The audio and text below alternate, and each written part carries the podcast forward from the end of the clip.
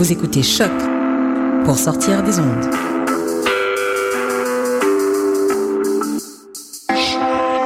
Podcast, musique, découverte.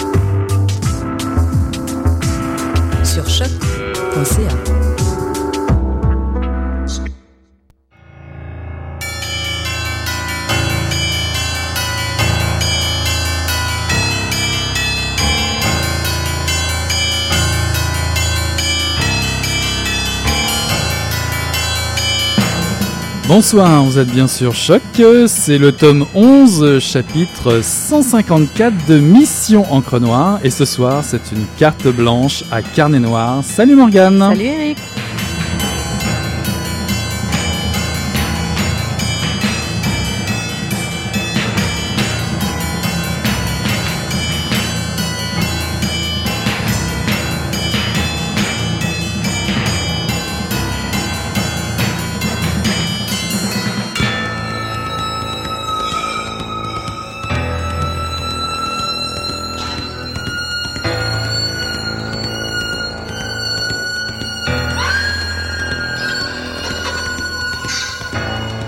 Souvenez-vous, souvenez-vous, c'est encore tout frais dans les mémoires de certains et certaines. On vous en avait parlé il y a quelques semaines en compagnie de Laurent Chabin. Le printemps québécois est marqué sous le signe du polar avec les printemps meurtriers de Knowlton. Mission Encre Noire ne pouvait pas faire l'impasse et je suis, enfin, je ne suis pas parti, c'est Morgane qui est parti décidément. Ce soir, je ne vais pas prendre tout ça pour moi. Morgane est partie en mission spéciale, telle une détective euh, de Mission Encre Noire, le temps d'un week-end euh, pour euh, rencontrer les grands du polar d'ici d'ailleurs. J'imagine que tu as pris bien du plaisir, n'est-ce pas? Et dis-moi, bah, qui était là à ce printemps-là? Alors, qui était là? Ben, Il y avait 13 auteurs, donc 11 Québécois, parmi lesquels quelques têtes connues et quelques voix connues d'ici aussi, comme Martin Michaud, Laurent Chabin, Patrick Sénécal et plein d'autres, et deux étrangers, le français Franck Tillier et le danois Jussi Adler-Olsen. Et dis-moi, est-ce qu'il y avait, euh, puisque c'est pas la première fois que tu couvres ces festivals, as-tu noté quelques euh, améliorations, quelques différences par rapport aux éditions précédentes? Alors oui, moi c'est la troisième année que j'y allais. J'y suis allée tous les ans depuis la création. Donc euh, oui, alors il y a les forces habituelles, des tables rondes qui sont toujours variées, des sujets hyper pertinents. Les animateurs sont vraiment excellents parce qu'ils connaissent le polar et qu'ils gèrent leurs auteurs, ce qui est pas toujours facile, je dois l'admettre les améliorations, euh, il y avait par exemple le fait qu'il y avait moins d'animations en même temps. Donc, on mhm. on n'était pas obligé de choisir, euh, de faire un choix difficile entre deux animations. Et pour les Montréalais, c'était peut-être plus facile parce qu'il y avait des choses l'après-midi. Euh, donc, on pouvait venir de Montréal le matin, puis assister, puis repartir le soir.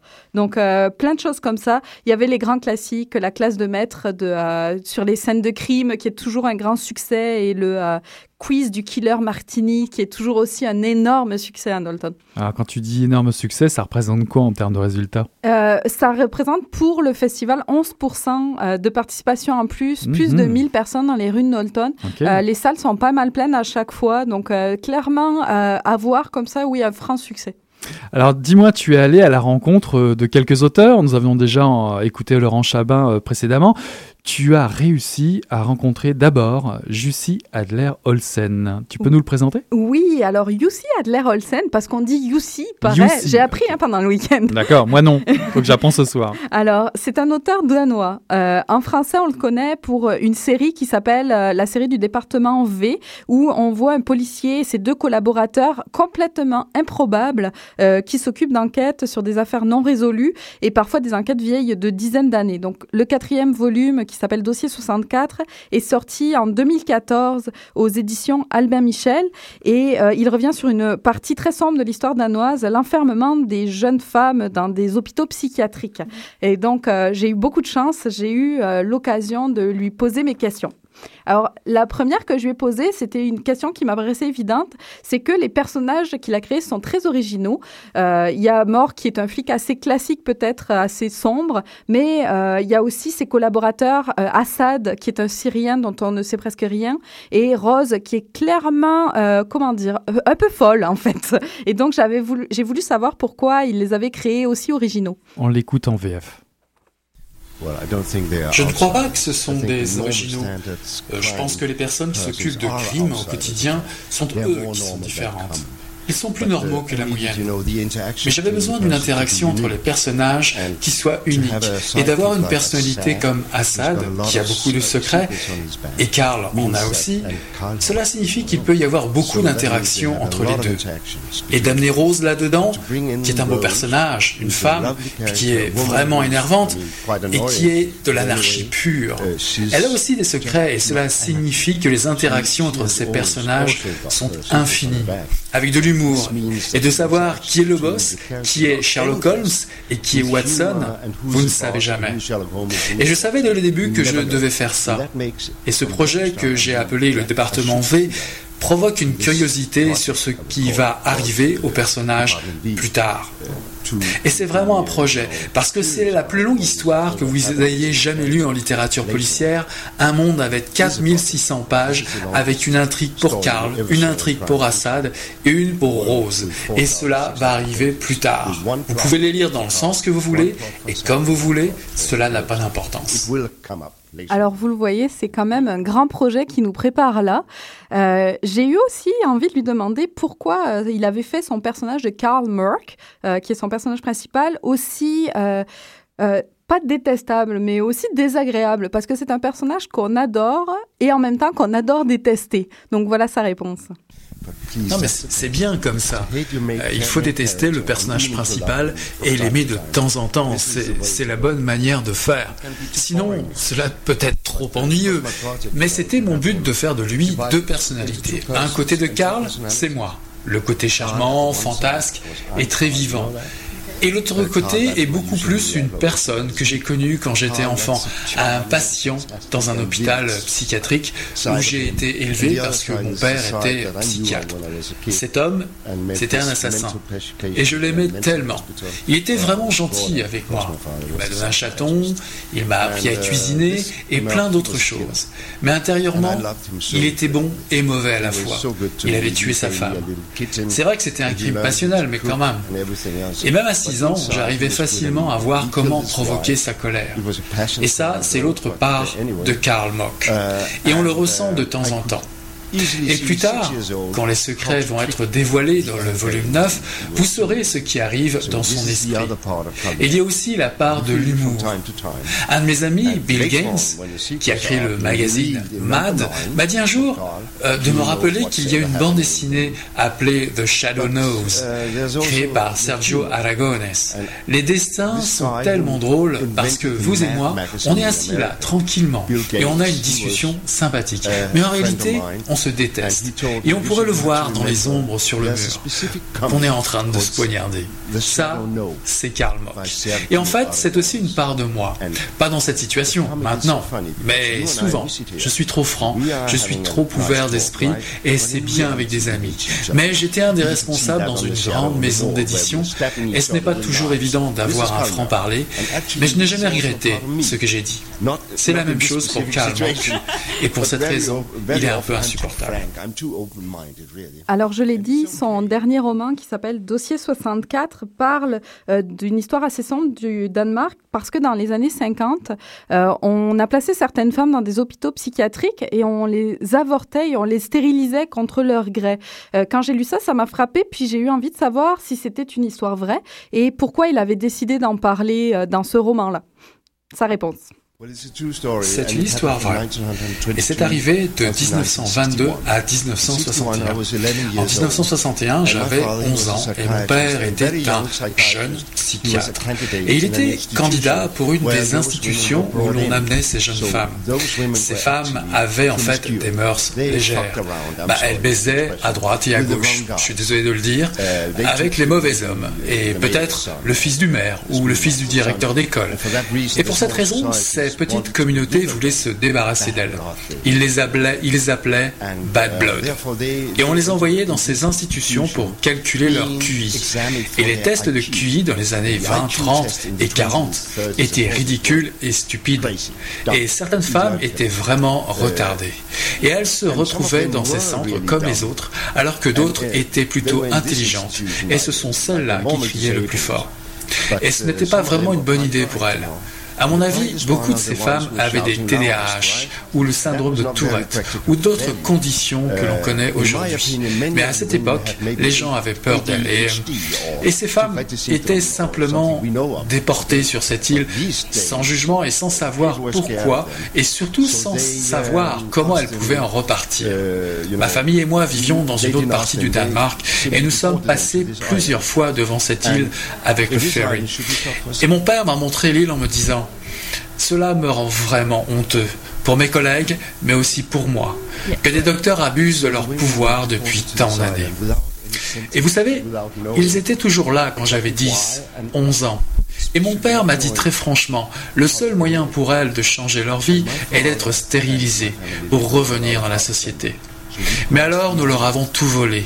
Leur liberté, leur intelligence, leur possibilité d'avoir des enfants et une famille. Cela ne pouvait pas être pire. Ce livre est pour moi un hommage à ces femmes, mais aussi à mon père, parce qu'il se rebellait et qu'il a ouvert mon esprit aux abus de pouvoir. vous avez des abus dans toutes les sociétés, y compris aujourd'hui. C'est pourquoi j'ai combiné cette histoire avec les abus de pouvoir qui ont lieu maintenant au Danemark, avec ces nouveaux partis qui arrivent partout en Europe, trop libéraux, trop à droite, trop durs, etc. Et c'est inhabituel pour le Danemark, qui était peut-être jusque-là, il y a quelques années, le pays le plus ouvert et le plus libre que j'ai jamais visité. J'ai honte de ce qui arrive en ce moment, mais heureusement, les gens lisent ce livre Danemark, puisqu'il a vendu plus de 450 000 exemplaires pour une population de 5,5 millions. Donc tout le monde connaît ce livre et le destin de ces femmes et ce qui peut arriver. Et cela change l'attitude au Danemark. Et je, trouve que les dernières remarques qu'il qu vient de faire sont encore plus fortes depuis l'entrevue avec les résultats européens et le Front National qui est monté partout.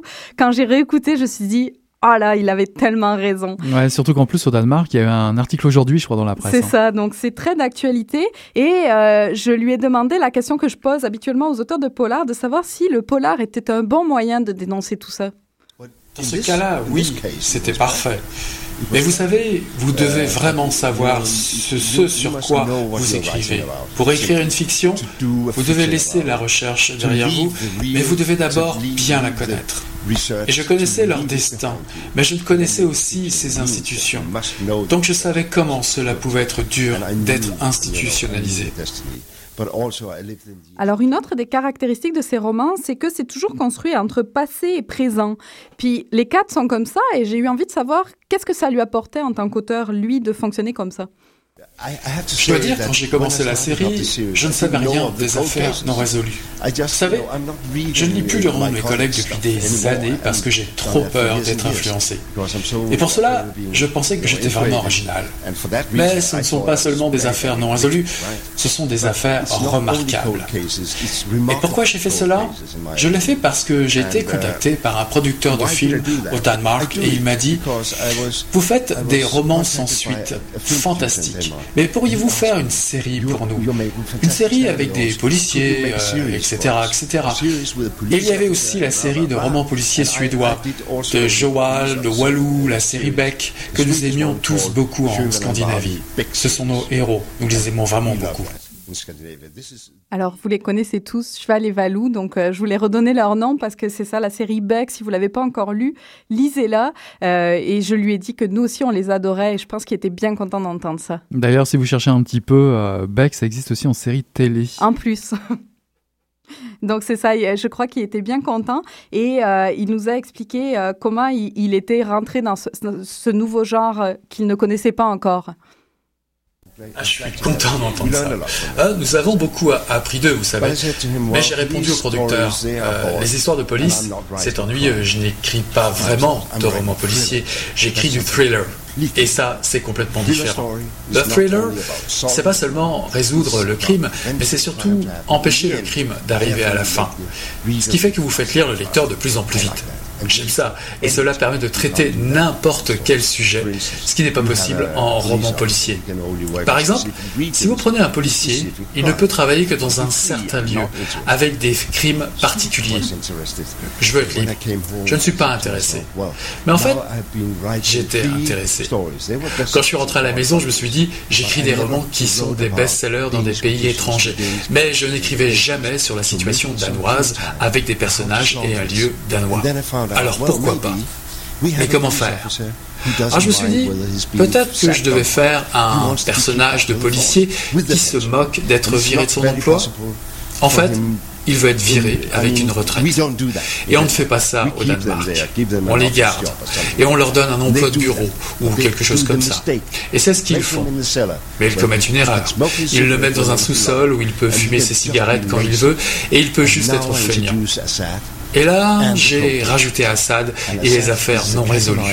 Assad, c'est le catalyseur de l'histoire et des enquêtes.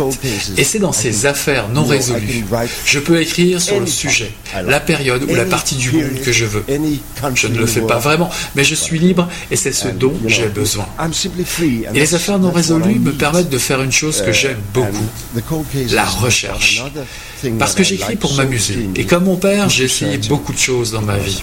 Alors, je ne dois pas m'ennuyer en écrivant une série. Et j'aime avoir un nouveau sujet à chaque recherche. Et les affaires non résolues me donnent cette possibilité. Alors tout ça sur la liberté de l'auteur pour s'amuser, ce qui nous fait très plaisir parce qu'on s'amuse avec lui. Euh, je ne pouvais pas euh, finir la rencontre sans lui demander ce qu'il nous préparait pour plus tard parce que j'ai très envie de savoir ce qui s'en vient moi aussi. Certainement. Je travaille sur ces dix livres qui sont dix chapitres en fait. Je sais ce qui va arriver à Karl, Assad et Rose. Et ça, je le sais depuis le début. Là, je suis sur une enquête pour le numéro 6. On est dans une partie plus dramatique après le numéro 5, qui était plus dans l'action, même si de l'action plutôt lente. Le numéro 6 est drôle, absurde, un peu occulte aussi. Le numéro 7 sera l'histoire de Rose, le 8 d'Assad, le 9 de Karl, et ensuite on a le feu d'artifice. Mais entre-temps, je travaille sur des romans euh, sans suite aussi. Alors pour l'instant, j'écris le numéro 6 qui sera publié au Danemark cet automne, et j'écris aussi un roman intitulé Le Chinois illustré. C'est un thriller politique un petit peu plus dur, un petit peu plus rough, un gros volume, et je travaille dessus depuis 4 ou 5 ans. Je vais pour la deuxième fois en Chine cet été pour faire des recherches et peut-être que c'est la dernière fois qu'ils me laisseront entrer. Alors, euh, Olsen, c'est quand même quelqu'un de, très connu au, Danemark et euh, en termes de lecteurs, hein, en termes de, production. Dans toute la Scandinavie, en fait. Donc, euh, oui, c'était quand même un beau morceau pour euh, le festival de Knowlton. Et on était enchantés de le rencontrer parce que vous l'avez entendu, c'est quelqu'un d'absolument charmant et qui est très généreux de son temps et de ses paroles avec ses, ses lecteurs. Donc, ah. c'est une belle rencontre pour moi. Bah, on l'entend. En tout cas, ce n'est pas la seule stars, bah, il y avait des stars québécoises bien entendu, mais stars internationales, il y en avait une autre et on a la chance euh, de l'avoir ce soir parce que tu allais le, le rencontrer. Celle-ci est française. Euh, il s'appelle, c'est pas elle, il s'appelle Franck Thiez. Est-ce que tu peux nous en dire un petit peu plus? Oui, c'était la deuxième tête d'affiche de Knowlton. Donc c'est euh, l'un des maîtres du thriller à la française. Euh, plusieurs de ses romans sont en cours d'adaptation au cinéma, que ce soit en France mais également aux États-Unis, ce qui n'est pas rien pour un auteur français. Et il a reçu de nombreux prix, dont le prix SNCF du Polar en 2007. Alors, il écrit euh, lui aussi à la fois des séries euh, avec ses deux héros policiers qui sont Lucienne Bell et Franck Charcot, mais il a aussi des suspens autonomes comme son dernier euh, roman Puzzle qui est publié aux éditions Fleuve Noir qui est sorti en fin 2013, je pense. Donc, un peu le même schéma que Yussi Adler-Olsen, mais ses réponses à lui sont un peu différentes. C'est pas tout à fait le même parcours, mais c'est intéressant aussi. Vous êtes informaticien de formation. Comment en êtes-vous arrivé à écrire du polar? Euh, alors oui, effectivement, ça, s'est passé il y, a, il y, a, 12 ans, je dirais. Euh, c'est parce que, c'est surtout par attrait du genre. C'est un genre que j'aime vraiment énormément. Euh, depuis tout petit, je me nourris de films, films d'horreur, films policiers, surtout le cinéma. J'avais quand même des, lectures, évidemment, d'auteurs qui m'ont terrorisé quand j'étais plus jeune. Et voilà, je crois que j'ai accumulé toutes ces images, en fait, en moi, très très longtemps. Euh, et puis à un moment donné de ma, voilà, de ma vie, j'ai eu envie de raconter mes propres histoires. En fait, c'est pas vraiment une envie, c'est une histoire qui s'est, mise dans la tête. sans que je le veuille. Hein, elle s'est installée là et j'y pensais tous les jours, tous les jours. Et je me suis dit, bah, il faut que j'essaye de la, de la sortir de ma tête. Et le moyen que j'ai trouvé, c'est de l'écrire. Donc je me suis mis à écrire quasiment du jour au lendemain. C'est venu vraiment de, de façon instantanée. Et puis j'ai écrit l'histoire. Il se trouve qu'elle s'est rangée dans dans le genre policier, mais c'est pas moi du tout qui ai, décidé finalement. C'est l'histoire qui a décidé. Exactement. Euh, vous passez de romans euh, liés à une, euh, à une série, à des romans qui sont indépendants. Pourquoi et puis quels sont les avantages des deux pour vous? Oui, bah ça c'est justement lié à mes influences, puisque dans, dans, mes, dans ce que j'aimais beaucoup, il y avait les, histoires très, très rigoureuses en fait, où il y avait une vraie mécanique d'enquête, où c'est les coups, coups quoi, c'est qui, qui est le coupable, donc on essaie de trouver qui, avait tué. Et euh, ça, il y a une démarche un peu, un peu scientifique, ce qui était ma formation, donc il y a quelque chose de rigoureux. Et puis d'un autre côté, j'aimais beaucoup les, histoires euh, beaucoup plus imaginaires, euh, d'horreur, où, il n'y avait pas cette mécanique forcément de, d'enquête, mais où on était vraiment dans des choses différentes. Et donc c'est pour ça que je reste fidèle à ça, je fais les deux, parce que raconter une histoire policière, c'est, c'est pas du tout la même chose que raconter une histoire où on peut faire ce qu'on veut en fait. par exemple, j'écris des huis clos où les gens sont enfermés au fond d'un gouffre. J'ai fait des histoires comme ça parce que j'adore ça aussi. Voilà, c'est les deux genres que, que, j'aime beaucoup. Euh, vos romans, ils sont toujours très liés à la psychologie. Puis je veux pas juste parler de la psychologie des personnages. Là, je veux parler du fonctionnement du cerveau. Pourquoi? Euh, ben voilà, c'est euh, mon ça c'est mon attrait pour tout ce qui est du domaine scientifique. ça c'est mes études. J'ai toujours aimé la science.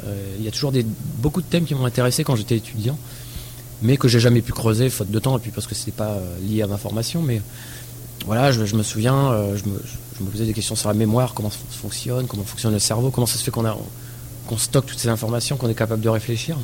Et, euh, voilà quand j'ai commencé à écrire des, polars l'aspect l'aspect politique tout ça des polars je c'était pas ma sauce c'est pas ce qui m'intéressait. Moi c'était vraiment de de dire qu'est-ce qui fait qu'à un moment donné dans la tête des gens qu'est-ce qui qu'est-ce qui se passe pour que quelqu'un, de, on va dire, de normal se mette à basculer comme ça euh, donc tout ça c'est lié au cerveau, à ce qui se passe dans la tête. Et, euh, donc je me suis intéressé à ça. Donc on trouve ça dans mes romans, euh, des thèmes comme la mémoire, la psychiatrie, la médecine, beaucoup. voilà, c'est des thèmes qui sont, qui sont récurrents vu que c'est tout euh, un fonctionnement, une, une mécanique, est-ce que vous connaissez la fin de l'histoire avant de l'écrire? Est-ce que tout est construit autour de la chute qui est toujours euh, assez euh, waouh? Oui, alors je sais où je vais. Hein. C'est-à-dire quand je commence à quand je commence à écrire, je connais je connais les gros points de mon histoire. Je sais ce que quel est le but du livre parce qu'un livre, voilà, il, il raconte quelque chose. Euh, donc je connais la fin, alors pas précisément en fait, je sais pas comment euh, ça va être euh, mis, mis en place, mais en tout cas je sais vers quoi mes enquêteurs ou, vers quoi le, sujet me porte.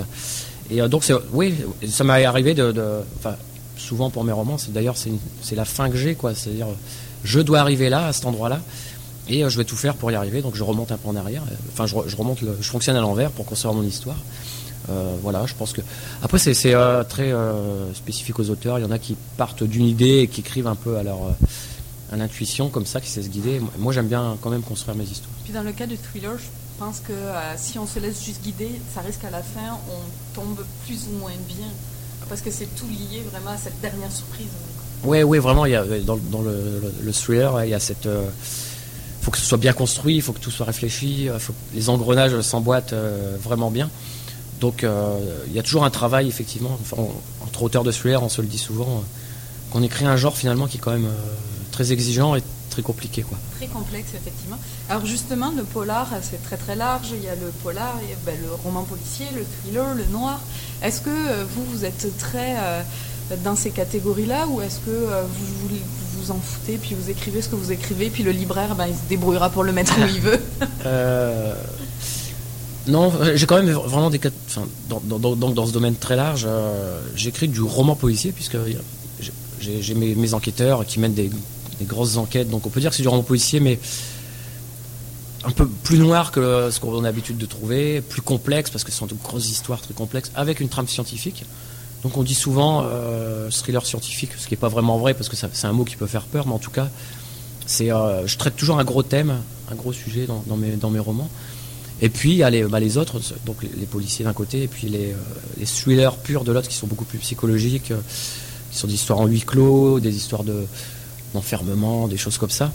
là, on est dans, le suspense, dans l'angoisse, donc ça reste du, thriller, du polar, mais c'est pas du roman policier, puisqu'il n'y a pas de policier forcément. donc vous l'avez dit, vous êtes un lecteur de littérature de genre. quelles sont vos influences littéraires? Est-ce que vous avez quelques noms à nous donner pour nous donner des envies de lecture? Oui. non, mais quand j'étais ado, c'est vraiment l'auteur qui m'a marqué le plus, c'est euh, Stephen King. Euh, parce que voilà, je, trouvais que son imaginaire était complètement hallucinant. Et d'ailleurs, je continue à lire, puisqu'il continue à, publier euh, des romans. Et alors, aujourd'hui, en littérature on dire, contemporaine, les, auteurs qui publient aujourd'hui, aujourd'hui je, vais vraiment butiner un peu de tous les côtés parce que j'ai eu toute ma période étudiante où j'ai pas beaucoup lu. J'avais mis ça un peu de côté parce que j'avais beaucoup de, de travail. J'ai continué à regarder des films. Mais euh, non, je pense que dans, par exemple dans les auteurs français, euh, on commence à pas mal, euh, voilà, pas mal parler des auteurs français. Donc moi, il y, a un auteur qui m'a toujours beaucoup marqué, c'est Jean-Christophe Granger. je ne sais pas s'il est plus ou moins connu ici. Il y, a, Maxime Chatham, Pierre Lemaître, qui, qui, commence à être bien connu puisqu'il a eu le prix Goncourt en littérature générale. Qui ouvre la porte au Goncourt pour des auteurs de polar, c'est cool. Bah voilà, ouais, on peut tous rêver maintenant.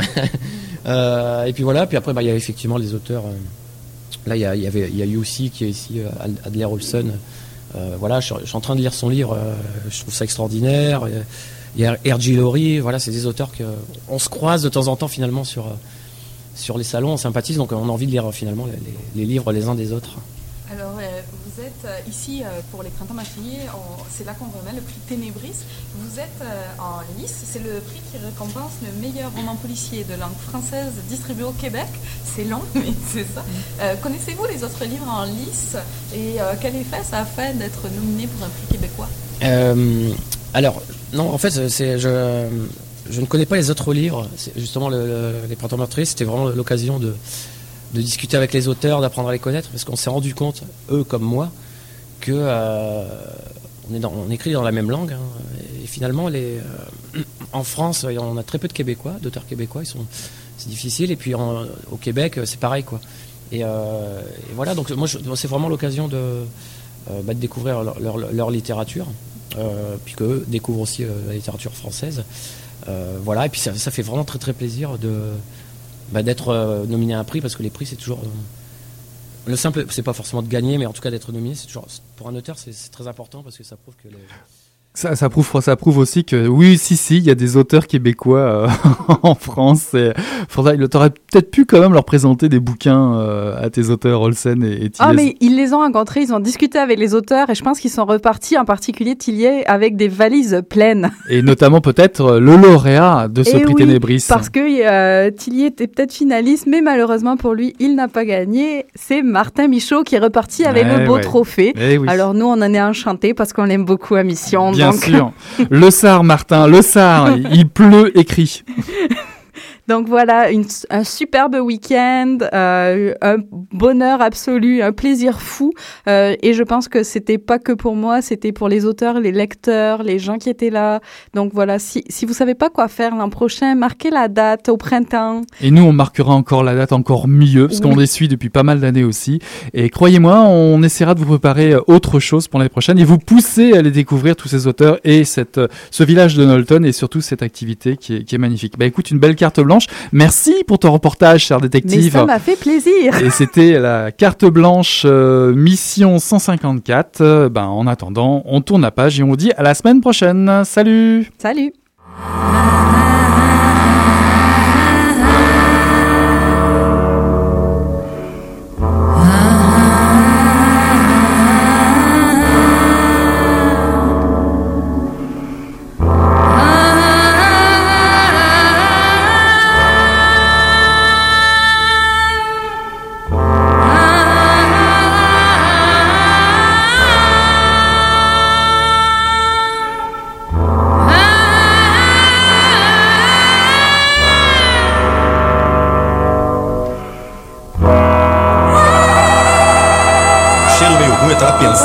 Coisa e fedeu as coisas. Mas o negócio tava bom, bicho. O negócio tava bom, só quando ele tava tão entupido. Gostosa!